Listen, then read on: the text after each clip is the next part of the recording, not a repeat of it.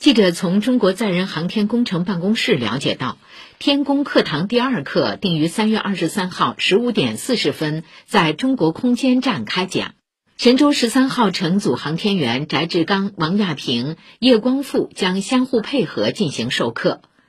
这次太空授课活动采取天地对话方式进行。届时，航天员将在轨演示太空冰雪实验、叶桥演示实验、水油分离实验、太空抛物实验等，介绍与展示空间科学设施，旨在传播普及空间科学知识，激发广大青少年不断追寻科学梦、实现航天梦的热情。